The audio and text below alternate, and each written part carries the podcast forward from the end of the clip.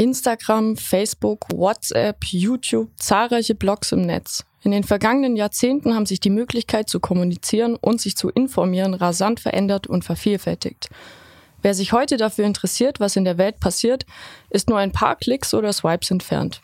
Doch mit dem rasant wachsenden Angebot digitaler Kommunikationsmöglichkeiten kommen auch Herausforderungen. Wer kontrolliert, was im Netz geschrieben wird und welcher Information kann ich trauen?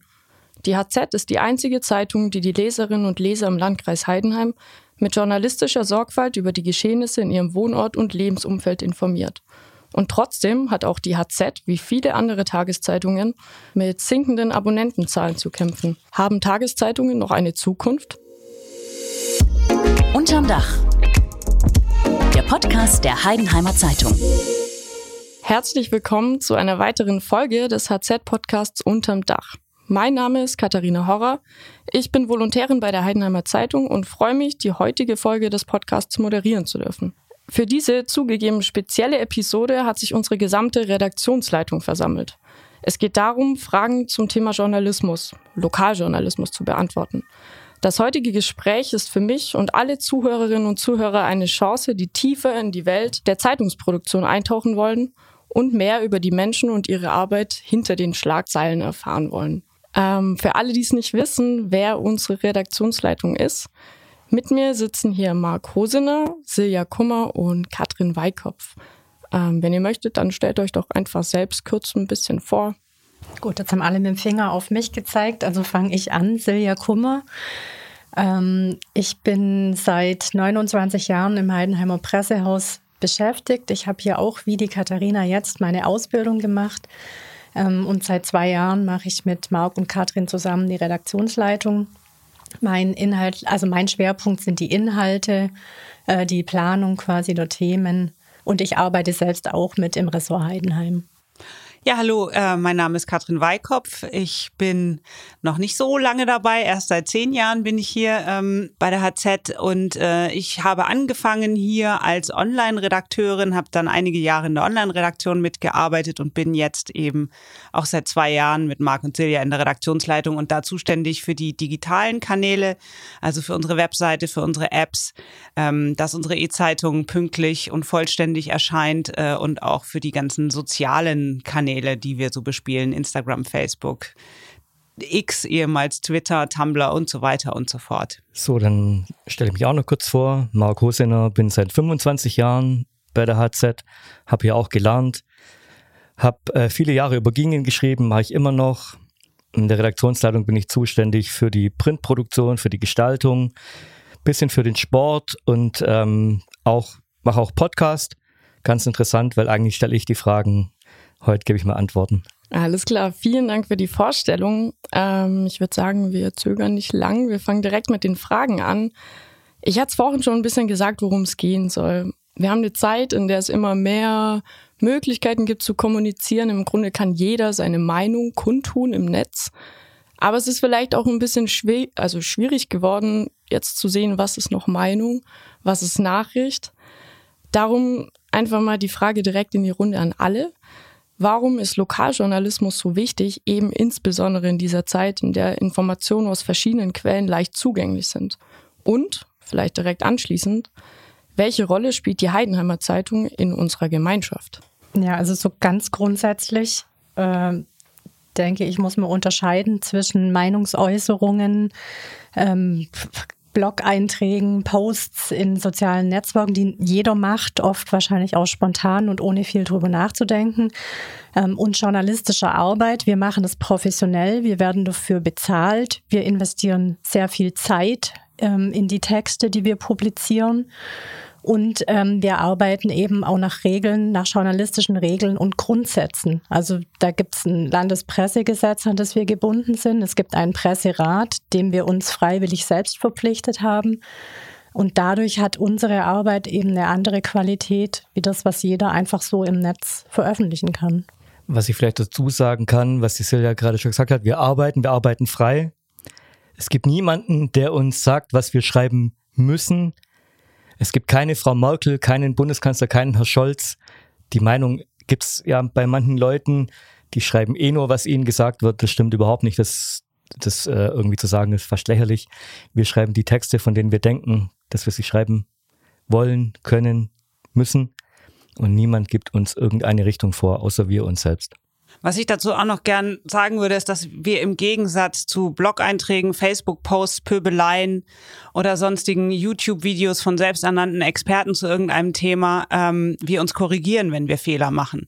Also das ist ein ganz wichtiger Punkt. Ähm, sobald wir Kenntnis davon erlangen, sei es von außen oder sei es, äh, weil wir es selber merken, dass uns ein Fehler unterlaufen ist, es gehört für uns selbstverständlich dazu, den zu korrigieren, sowohl in der gedruckten Ausgabe, dann einen Tag später oder eben sobald wir davon Kenntnis Kenntnis bekommen und online auch. Und online gibt es auch den sogenannten Transparenzhinweis, wo wir tatsächlich in Artikeln hinzuschreiben, dass wir hier vorher einen Fehler gemacht hatten, den wir jetzt korrigiert haben. Und ich glaube, keiner der selbsternannten YouTube-Experten, Facebook-Experten oder sonstigen ähm, Meinungsführer, die es so im Netz gibt, ähm, ist bereit oder also mir wäre zumindest keiner untergekommen, der sich öffentlich schon mal selbst korrigiert hätte und gesagt hat, ey, da habt ihr einen Fehler gemacht. Und vielleicht das Besondere an unserer Arbeit oder an, generell an der Arbeit der Lokaljournalisten, wir sind hier alle vor Ort. Silja, Katrin, ich, wir sind schon lange dabei, andere Kollegen sind noch länger dabei oder auch Jahrzehnte. Ähm, man weiß, über was man schreibt, man kennt Hintergründe, man hat Gesprächspartner, man hat es nicht so vom Hörensagen irgendwie. Also das machen wir ja nicht, wir prüfen das. Äh, Im Netz hört man oft irgendwie, das habe ich im Radio gehört, das habe ich irgendwo gelesen. Wenn man da nachfragt, wo, was, wie, kommt nichts. Also wir wissen ganz genau, wo unsere Informationen herkommen. Wir gehen zu Terminen, wir gehen zu Gemeinderatssitzungen, wir tauschen uns aus und ich glaube, das ist, ähm, was den Lokaljournalismus auch ausmacht, das auch einordnen zu können, was wir hören, das zu hinterfragen und nicht einfach irgendwie in irgendwelche Kanäle reinzuschubsen. Und du hattest ja auch ähm, gefragt, quasi, welche Bedeutung die HZ jetzt hier hat im Landkreis Heidenheim für das Gemeinwesen. Ähm, wir können sagen, wir sind die Einzigen, die journalistisch sich hier kümmern oder hier journalistisch arbeiten. Ähm, wir sind die Einzigen, die sozusagen außerhalb von Institutionen stehen. Natürlich gibt es noch andere Informationskanäle. Die Gemeinden haben zum Teil eigene Gemeindeblätter oder machen eigene YouTube-Videos oder was auch immer. Ähm, das tun sie aber natürlich immer aus ihrer Perspektive. Und ich glaube, es ist schon natürlich auch das, was die Leute von uns erwarten, dass wir auch kritisch damit umgehen, äh, mit öffentlichen Verwaltungen, vielleicht auch mit Firmen oder mit anderen Akteuren, die es hier gibt. Also da sehe ich schon nach wie vor unsere Aufgabe drin und die versuchen wir so gut wir können zu erfüllen. Mhm. Ja, damit geht natürlich auch eine gewisse Verantwortung einher, wenn man das einzige Medium quasi ist in der Stadt oder im Landkreis. Ähm, ja, aber nicht umsonst spricht man ja auch bei der Presse von der vierten Gewalt. Ähm, aber zum nächsten Thema, zur nächsten Frage. Digitalisierung und der veränderte Medienkonsum. Wie vermutlich die allermeisten anderen Zeitungen auch, kämpft ja auch die Heidenheimer Zeitung mit sinkenden Abonnentenzahlen. Was oder welche Herausforderungen ergeben sich daraus jetzt gerade für ja, uns Zeitungs- oder Medienmacher oder ganz explizit für die Heidenheimer Zeitung? Wie, wie geht man damit um? Also Klar, ja, du hast recht, dass unsere gedruckte Auflage im Laufe der Jahre immer weiter abnimmt. Das hängt auch mit der, mit der Leserschaft zusammen, die diese gedruckte Zeitung eben schätzt. Das sind, wie wir wissen, von unseren Abonnenten halt überwiegend Leute jenseits der 50, also sogar jenseits der 60 so. Ähm, das heißt nicht, dass wir insgesamt weniger Leser haben. Im Laufe der Jahre haben wir sogar noch mehr Leser hinzugewonnen äh, durch eben die Digitalkanäle, sei es durch die E-Zeitung, sei es durch unsere Webseite, sei es durch unsere Apps oder auch einfach nur über die sozialen Kanäle. Ähm, wir rechnen deswegen das insofern jetzt nicht nur rein auf die Abonnentenzahlen, sondern einfach, wie viele Leute erreichen wir mit unseren Inhalten. Und das sind heute wesentlich mehr, als es früher waren, als wir nur eine gedruckte Zeitung hatten. Das muss man definitiv so sagen. Klar, die Art und Weise, wie die Leute uns konsumieren, hat sich verändert. Die klassische Zeitung jeden Tag auf dem Frühstückstisch, ähm, die dann von vorne bis hinten vielleicht durchgelesen wird, die gibt's immer weniger. Ähm, umso mehr gibt's Leute, die uns vielleicht nur ein, zweimal die Woche irgendwie per Zufall auf dem Handy erwischen, weil sie einen Link weitergeleitet bekommen, weil sie irgendwas auf Instagram sehen oder weil sie sonst irgendwie in Kontakt mit uns kommen, über Newsletter, der weitergeleitet wird und so weiter. Also Kontaktpunkte zu Lesern haben wir heute mehr als früher. Hat natürlich auch die große Herausforderung, dass ähm, unsere digitalen Kanäle so sein müssen, dass, äh, dass, dass, dass die jeder gut erreichen kann. Und das ist heutzutage eine große Herausforderung, einerseits technisch, also man muss eine gute Webseite, gute Apps haben und so weiter und so fort. Das ist ähm, für einen Verlag unserer Größe nicht immer einfach. Das, da haben es große Häuser einfacher. Die haben ganze Technikabteilungen inzwischen da sitzen, die nichts anderes machen. Ähm, zum anderen muss man aber auch sagen, dass wir natürlich inhaltlich uns äh, orientieren müssen an dieser anderen Leserschaft, weil ein Online-Leser, der uns vielleicht 30 Sekunden seiner Zeit gibt, den müssen wir ganz anders abholen als jemand, der sich an den Frühstückstisch setzt und sich eine Stunde Zeit nimmt, die Zeitung richtig durchzulesen. Ne? Das bedeutet für uns, wir müssen äh, gerade in den Digitalkanälen natürlich mit Überschriften auf die Themen aufmerksam machen, sodass man sofort versteht, worum es geht, dass der Leser auch sofort versteht, ob sich das lohnt für ihn, diesen Text zu lesen oder nicht. Ähm, denn wenn jeder mal auf sein eigenes Gerät guckt, wir wissen, dass wir, dass wir ungefähr, also statistisch gesehen im Durchschnitt nutzen Menschen in Deutschland ihr Smartphone mehr als fünf Stunden am Tag. So, jetzt gibt es eine unfassbare Vielzahl an Apps, Anwendungen, Nachrichtenseiten, Podcasts, die man hört. Also diese fünf Stunden, die gehören nicht der HZ auf dem Handy am Tag, sondern die teilen wir uns halt mit ganz vielen anderen und das bedeutet, wir müssen da halt ein Stück weit natürlich auch äh, diese Lesezeit beim, beim Leser erwischen. Also wir müssen ihn schon insofern aufmerksam drauf machen, hey, hier ist es total interessant, diese Geschichte musst du unbedingt lesen. Das ist gerade das Thema in der Stadt oder in, dein, in deinem Ort. Andererseits ist natürlich immer auch die Gratwanderung, da nicht abzugleiten in eine boulevardeske Sprache oder in, in Bilder, die wir eigentlich gar nicht zeigen wollen, die wir dann nur zeigen würden, damit wir möglichst viel Aufmerksamkeit bekommen. Also unsere journalistischen Grundsätze sollen darunter trotzdem nicht leiden. Aber klar, es ist eine große Gratwanderung, trotzdem diese Aufmerksamkeit ähm, zu erlangen. Ich, ähm, ich würde gerne noch was ergänzen. Ähm, was die, die, die Inhalte angeht, die Themen. Also ähm, ich komme ja jetzt schon aus der alten Printwelt. Ähm, online gibt es zwar schon lang, aber jetzt in der Form, wie wir es jetzt betreiben, äh, nicht. Also da hat sich schon viel verändert. Und ähm, auch früher hat man schon drüber spekuliert, was die Leser denn wohl lesen wollen, was für die Leser interessant ist. Das Spannende jetzt ist bei Online, dass wir sehen können, was die Leser lesen. Also zumindest die Online-User quasi, auf was die klicken. Ähm, das ist nicht unser mm, einziger Leitstern. Also wir machen jetzt natürlich nicht nur Blaulicht, ähm, Sensationsberichterstattung, weil das super geklickt wird, aber wir bekommen schon Hinweise von den Lesern, welche Themen sie eben interessieren. Und das sind eben oft auch solche, die mit ihrem Lebensumfeld zu tun haben, die zum Beispiel, ähm, wo ist eine Baustelle, wie geht die Umleitung, wo hat ein neuer Laden aufgemacht, was gibt's für eine neue Kneipe in, in meinem Ort. Ähm, und daran ähm, orientieren wir uns natürlich schon sehr viel mehr als früher. Und können dadurch unsere Themenangebote verbessern. Aber wie gesagt, das heißt natürlich nicht, dass das der einzige Orientierungspunkt ist, den wir haben. Es gibt halt einfach auch Themen, die aus sich heraus interessant sind und die man auch aus einem journalistischen Gespür heraus erkennt und bearbeitet. Das sind einfach heute so zwei Seiten, die sich möglichst im Gleichgewicht halten sollten, denke ich. Katrin, du hattest vorhin gesagt, es gibt so, oder dass die HZ einfach einen gewissen Anspruch hat, äh, die journalistische Sorgfaltspflicht zu wahren. Aber wie, wie gelingt es dann eben, wenn ja die Währung heute im Endeffekt Aufmerksamkeit ist? Ähm, Gibt es da gestalterische Elemente, die man nutzen kann, um eben diese Aufmerksamkeit des Lesers zu bündeln? Oder wie, wie schafft man es, dass eben der Leser einem diese Zeit schenkt? Ja, also wir haben natürlich online wie auch Print, äh, muss man sagen. Also ich möchte das gar nicht auf, auf online beschränken. Wir haben heute auch ganz andere Möglichkeiten, ähm, die wir nutzen, um unsere Themen aufzubereiten. Das heißt, wir haben zum einen die Möglichkeit, ähm, über Grafiken, Infografiken, ähm, Sachverhalte ähm, darzustellen, sodass sich Leser, unsere Leser, das teilweise aus diesen Schaubildern selber erschließen können. Wir haben aber auch online wie Print die Möglichkeit, unsere ähm, Texte auch anders äh, zu, zu gestalten. Also es muss nicht mehr wie früher klassisch in der, in der gedruckten Zeitung oder Oldschool Internet ein Bild und da wahnsinnig viel Text drunter geben, sondern man kann Geschichten auch so erzählen, dass man Frage-Antwort-Stücke draus macht. Man kann Geschichten anhand von Zahlen erzählen, sondern nur sich gewisse Zahlen rausgreifen und sagen, ähm, so und so viele Kilometer Autobahn werden neu gebaut, so und so viele Menschen sind an dieser Baustelle be beteiligt, so und so viele Tage und da, dann kriegt so eine Geschichte einen ganz anderen Anknüpfungspunkt oder man, man, man hat ganz andere Dinge, an denen man sich sozusagen durch den Text hindurch hangeln kann. Aber gerade auch zu Print finde ich, das ist auch ein wichtiger Punkt.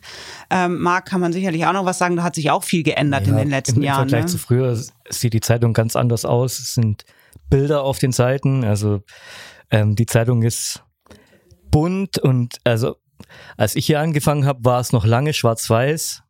Die Umstellung auf vier Farb im ganzen Produkt ist äh, noch nicht so lange her. Ähm, wir arbeiten mit Freistellern. Was man auch sagen kann, im Vergleich zu früher, die Schriftgröße hat sich geändert, weil wir halt echt viele ältere Leser haben, die dann das besser lesen können. Die Texte sind auch kürzer geworden im Vergleich zu früher. Früher gingen Texte, haben auf einer Seite angefangen, gingen auf die nächste Seite diese Zeit hat heute eigentlich keiner mehr oder will keiner mehr sich nehmen, um einen Text zu lesen, wo man eine Viertelstunde dann dran liest oder keine Ahnung. Wir, wir wissen, dass äh, auch im Print nicht so lange gelesen wird. Deswegen sind die Texte auch kürzer, komprimierter, was ich aber nicht schlecht finde wenn man sich auch als Journalist mal ein bisschen kurz fassen muss. Andererseits haben wir aber auch ähm, Reportagen, Interviews, die dann aber auch zu speziellen Themen länger sein dürfen. Also eine gute Mischung. Und ich glaube, das macht auch das Print heutzutage aus. Was man zu Online noch sagen kann, wir haben ja nicht nur unsere Webseite als Publikationskanal für unsere Online-Inhalte. Also ich meine, die Insta-Story, die konsumiert heute irgendwie äh, fast jeder, würde ich jetzt mal so aus dem Bauch raus behaupten. Jedenfalls sehr, sehr viele Menschen folgen uns auch auf Instagram. Und ähm, da haben wir zum Beispiel die Möglichkeit, einfach auch über kurze Videos, die unsere Kollegen machen, wenn sie vor Ort sind, um die Geschichte zu recherchieren. Oder auch von Wetterereignissen oder auch mal von einem Feuerwehr- oder Polizeieinsatz. Ähm, das kann man da zeigen. Das sind ein paar Sekunden und die sagen ja manchmal mehr als ein langer Text, so dass man den Eindruck kriegt und dann sagt, oh, darüber möchte ich aber mehr wissen. Also klicke ich und lese mir jetzt die Geschichte dazu durch. So diese Möglichkeiten gab es früher so in der Form halt nicht. Und wir versuchen das, wo es geht und so viel es geht, zu nutzen, um eben möglichst viele Leute mit unseren Inhalten zu erreichen. Nicht, weil wir jetzt auf Teufel komm raus Auflage, Abos machen wollen, wie das immer so unterstellt wird, äh, oder insgesamt man immer sagt, ja, die müssen jetzt wieder Auflage machen oder, oder solche, solche, solche Aussagen. Nee, es geht uns darum, möglichst vielen Leuten diese Informationen zukommen zu lassen, dass sie informiert hier durch ihre Welt gehen, mitreden können und sich vor allem daraus auch eine eigene Meinung bilden können. Ja, aber Geld verdienen müsst ihr ja trotzdem. Wie funktioniert das? Na klar müssen wir Geld verdienen. Ähm, wir kriegen kein Geld vom Staat, habe ich am Anfang schon gesagt. Wir sind unabhängig. Wir sind ein ganz normales mittelständisches Unternehmen, wenn man so will. Im Pressehaus arbeiten so an die 100 Leute in allen Abteilungen zusammen. Wir haben Austräger, mehrere hundert. Ähm, natürlich wollen wir auch von was leben. Wir kriegen nichts von der GEZ ab. Kein Unternehmen sponsert uns. Wir kriegen keine Unterstützung vom Staat äh, wie andere Unternehmen. Deswegen müssen wir Geld verdienen und deswegen können wir auch, müssen wir ähm, Geld verlangen für unsere Produkte. Nicht nur für das klassische Print-Abo, sondern auch für das digitale Abo. Und wir müssen natürlich auch für unsere digitalen Angebote, die können machen wir, haben wir zum Teil frei, aber eben auch nicht alles, weil auch da müssen wir natürlich Geld damit verdienen. Ähm, wir haben nichts zu verschenken, das muss man ganz klar sagen. Alles klar, dann wäre mit einem Gerücht auch aufgeräumt im Grunde, weil unter vielen Facebook-Beiträgen, da liest man oft die Frage, warum kann ich diesen Artikel nicht lesen? Jetzt weiß man's. Mich juckt's oft in den Fingern. Ich möchte dann drunter schreiben, du gehst doch auch nicht zum Gneier und sagst, hey, warum schenkst du mir die Brezel nicht? Also ich habe auch Hunger. Ist doch ein Grundbedürfnis. Also wir werden immer wieder konfrontiert mit der, mit dem Hinweis, Nachrichten sind doch ein Grundbedürfnis. Wir müssen, wir hätten doch die Verpflichtung sozusagen, die alle frei zugänglich zu machen. Ähm, Nein, die haben wir nicht. Also wir sind nicht der öffentlich-rechtliche Rundfunk, sondern wir sind, wie der Marc richtig gesagt hat, ein privates Medienunternehmen, das hier Mitarbeiter äh, hat und dass die einen Lohn brauchen. Und der Gneier, beim Gneier ist es, beim Bäcker ist es, beim Bäcker ist es genauso. Der hat auch äh, Bäcker in der Backstube und Verkäufer und Leute, die Auto fahren und die müssen auch alle bezahlt werden und keiner von den Leuten könnte bezahlt werden, wenn wir alle die Brezeln umsonst bekommen würden. Ich könnte vielleicht auch noch mit einem Gerücht oder mit, mit einer Falschannahme ähm, aufräumen. Es gibt dann immer Leute, die sagen, sie müssen aber darüber berichten. Die schicken uns einen Text oder wir waren bei einem Termin, wir waren im Gemeinderat und sie müssen doch darüber schreiben. Nee, müssen wir nicht. Also wir sind keine Chronisten, sondern wir entscheiden, welche Themen für uns wichtig sind, welche Themen wir für interessant finden. Wir versuchen aber schon auch so die Gesamtheit der Gesellschaft abzubilden. Also wir hatten mal so eine Zeit, da hatten wir äh, den, den, der Vereinsberichterstattung nicht so viel Platz eingeräumt. Ähm, das haben wir rückgängig gemacht. Da sind wir zurückgerudert mm, und weil wir denken, dass es das auch wichtig ist. Also wir entscheiden, was wir drucken, was wir senden, was wir digital aufbereiten und nicht andere. Also wir müssen nicht. Es gibt keine Verpflichtung für uns. Ich glaube, ich kann dann auch noch was ergänzen, äh, was man vielleicht mal richtigstellen oder wenigstens erklären sollte. Also seit einiger Zeit äh, machen wir ähm, in der gedruckten Zeitung auch kenntlich, wer die Quelle eines Textes ist. Also sprich, wenn wir eine Pressemitteilung bekommen, zum Beispiel von einer Stadtverwaltung, dann steht es unter dem Text drunter. Es gibt Leute, die ähm, haben daraus den Schluss gezogen, wir würden ja jetzt gar nichts mehr selber schreiben. Das stimmt nicht. Es war auch früher schon so, dass wir viele Pressemitteilungen veröffentlicht haben. Ähm, wir wollen da jetzt nur transparenter sein und schreiben das auch drunter. Ich denke, das hat auch äh, seine Berechtigung, dass wir auch Fremdtexte veröffentlichen. Die sind auch journalistisch von uns bearbeitet. Ähm, aber wir müssen uns natürlich auch entscheiden, wo wir unsere Ressourcen reinlegen. Also wir können nicht jeden Text in der ganzen Zeitung selbst schreiben. Da gebe ich dir vollkommen recht. Aber wenn man sich mal so andere Lokalzeitungen anschaut, sei es hier in der, in der Umgebung oder auch, wenn man so mal so irgendwo unterwegs ist und guckt sich das an, kann man schon feststellen, dass wir bei der HZ, und das zeichnet uns, glaube ich, schon immer aus, einen sehr hohen Anteil haben an selbstgeschriebenen Texten von Leuten, die das wirklich im Hauptberuf machen.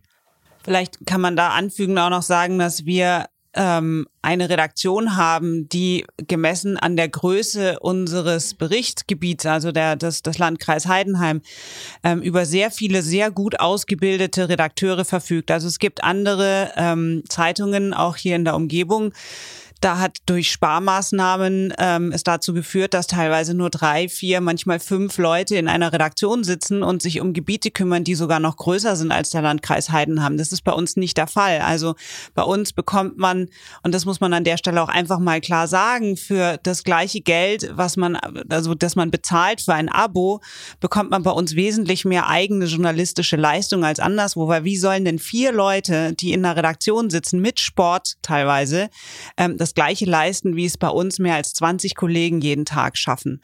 Ähm, noch dazu auf dem hohen Ausbildungsniveau, das die Kollegen bei uns haben. Dazu kannst du sicherlich mehr sagen selber, äh, Katharina, was du da erlebt hast in deiner, in deiner Zeit bei uns als Volontärin. Aber ähm, das muss man einfach auch mal sehen, was da wirklich Manpower dahinter steht, um diese Inhalte zu liefern, die wir jeden Tag, jeden Tag liefern. Ja, ähm, eine Frage habe ich noch. Wie seht ihr die Zukunft des Lokaljournalismus und jetzt eben speziell der Heidenheimer Zeitung? Gibt es spezielle Schritte, die ihr plant, um sicherzustellen, dass die Zeitung weiterhin eine relevante und vertrauenswürdige Informationsquelle bleibt? Ich denke, dass wir neben der, neben der journalistischen Basisarbeit, sage ich, die wir jeden Tag leisten, neben dem Schwarzbrot quasi unseres Geschäfts einfach auch dafür sorgen müssen, dass wir ab und zu ähm, es schaffen, äh, größere Stücke zu haben, bei denen wir stärker hinter die Kulissen blicken, bei denen wir ähm, kritische Themen vielleicht aufarbeiten mit mehreren Quellen und so unsere Relevanz behalten quasi nach außen vermitteln, schaut mal, wir haben eine Kontrollfunktion als Presse und wir können die auch ausüben. Also vielleicht nicht jeden Tag in dem Megastück, wir sind jetzt nicht der Spiegel oder so, aber ab und zu, finde ich, müssen solche Dinge passieren und müssen in unserem Blatt vorkommen, ähm, damit wir einfach wichtig bleiben und die Leute erkennen, welche Funktion wir haben. Und da müssen wir halt darauf vertrauen, dass sie dafür uns auch Geld geben, auch in Zukunft. Ich hoffe, dass das so sein wird. Und wir müssen eben so weitermachen wie die ganzen letzten Jahrzehnte auch. Wir müssen schauen, dass wir bei den Leuten sind, bleiben, dass wir vor Ort unsere Informationen bekommen und uns nicht irgendwie ins Pressehaus setzen und warten, dass uns irgendjemand anruft und sagt, ich hätte da eine Geschichte für euch. Ich glaube, das war schon immer Bestandteil in guten Journalismus und das wird es auch immer bleiben. Das ist das Kerngeschäft. Und darüber hinaus müssen wir halt gucken, dass wir erkennen und immer am Puls der Zeit sind, wie wir unsere Nachrichten verbreiten. Also wer hätte denn vor 10, 15 Jahren gedacht, dass eine Instagram-Story irgendwie ähm, ein relevanter Nachrichtenträger sein kann, mit dem wir zu Leuten kommen. Ähm, da müssen wir einfach schauen, dass unsere, unsere Wege, also es wird Print weitergeben, Ähm, es wird die digitalen Kanäle weitergeben, aber die werden sich auch stetig weiterentwickeln. Also wer weiß, wir haben jetzt gerade eine neue App rausgebracht, wer weiß, wie lange es die gibt. Da gibt es vielleicht in zwei oder drei oder vier Jahren auch wieder eine neue. Also da muss man stetig dran arbeiten, dass einfach auch die Möglichkeit, wie man an unsere Nachrichten kommt, immer so ist, dass es möglichst wenig Hürden gibt und dass die Leute auch Lust haben drauf. Also man muss auch ganz ehrlich sagen, Nachrichten, alles schön und gut, Nachrichten wird es immer weiter geben, ähm, aber es muss ja auch irgendwie eine Freude ist vielleicht das falsche Wort, aber es, es, darf mich doch nicht abschrecken, mich mit Nachrichten auseinanderzusetzen. So und es muss zumindestens, es muss zumindestens einfach sein. Ich muss da leicht Zugang dazu haben und im Optimalfall habe ich dabei auch noch Spaß, wenn ich Nachrichten lese, jetzt unabhängig vom Inhalt der Nachrichten. Das muss auch unser Anspruch sein. Und ich bin echt gespannt, was noch alles kommt. Bis zu meiner, bis zu meinem Ruhestand. Es sind noch einige Jahre. Aber als ich hier angefangen habe, gab es kein Online. Es gab nicht mal E-Mail. Es gab nur Schreibma es gab Schreibmaschinen noch, aber es gab schon Computerprogramme. Aber TikTok oder Facebook oder Instagram oder Be Real oder was alles noch. Bin gespannt, wie wir diese ganzen Sachen, KI ist auch so ein Thema, wie wir das alles nutzen können, werden, müssen oder auch nicht. Was für uns in Frage kommt. Das bleibt echt eine spannende Frage. Und äh, um das zu, alles zu beantworten, um das genau zu sagen, hell sehen können wir nicht. So, wir haben da, ich glaube, keiner hat ein Patentrezept. Man muss halt schauen, in wo die Richtung hingeht und dann immer wieder abwägen, was macht Sinn, was macht auch keinen Sinn. Ich würde so am Schluss äh, dieser Episode doch gar nochmal den Spieß rumdrehen und dich fragen, Katharina, weil du bist ja der junge Mensch hier im Raum, wie denn du die Zukunft des Journalismus siehst, vielleicht auch für dich persönlich. Mhm. Also allgemein kann ich mir sogar vorstellen, dass gerade in dieser Zeit, wo eben Informationen gefühlt im Sekundentakt auf einen einprasseln, dass da vielleicht irgendwann mal wieder eher so eine Rückkehr in Richtung heimischer Lokalzeitung kommt, wo man sich wünscht, ja, dass ich sowas eben lesen kann und mir nicht ständig einen Kopf machen muss. Ist das jetzt Fake News? Stimmt das jetzt? Und ja, also von daher, wie ihr gesagt habt, man weiß es nicht, aber ich persönlich denke, die Zukunft ist nicht schwarz. Und ich möchte mich bedanken bei euch für das Gespräch. Ich denke, also ich fand es sehr interessant. Ich hoffe, den Zuhörerinnen und Zuhörern geht es genauso. Ähm, ja, jetzt hat man doch auch einfach mal quasi Einblicke hinter die Schlagzeilen bekommen. In diesem Sinne, das war's für diese besondere Episode von Unterm Dach.